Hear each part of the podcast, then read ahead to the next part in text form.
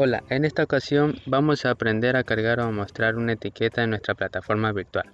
Recuerden que para poder editar cualquier tipo de asunto en nuestro curso, lo primero que tenemos que hacer es activar la edición. Una vez haya ingresado al curso de su asignatura, vamos a dar clic en el botón de activar edición, ubicado en la parte superior derecha. Se va a cambiar la pantalla y nos mostrará los menús de edición que podemos visualizar. Nos ubicamos en la página donde queremos agregar el recurso y nos dirigimos al final de ella y daremos clic en la opción añadir una actividad o recurso. Se mostrará una ventana con una gama de recursos y actividades. Vamos a dar clic en la pestaña recursos y a dar clic en etiquetas.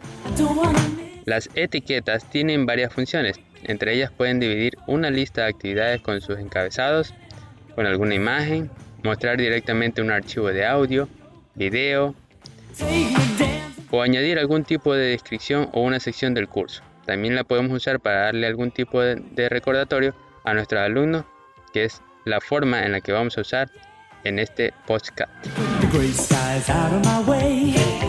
Una vez que elijamos la etiqueta damos clic, se presenta un nuevo formulario que nos mostrará nuestro editor de texto tradicional, cual ya tenemos algo de experiencia y en esta ocasión le vamos a decir a los alumnos utilizando la etiqueta Recuerden que los miércoles días de práctica y los jueves de trabajo autónomo. Una vez escrito el texto, realizamos la edición que nos parezca pertinente. Utilizando las herramientas del editor podemos cambiarle color, ponerle también negritas. Evitemos usar colores fluorescentes como los amarillos fluorescentes o naranjas fluorescentes. O azules fluorescentes necesitamos un color que no desentone con el tema de nuestra aula. Además también podemos centrar.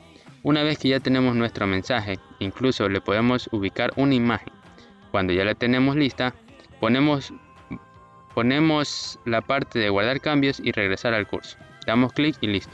Podrán ver la etiqueta y arrastrar hacia donde puedan ver los estudiantes y donde parezca más conveniente.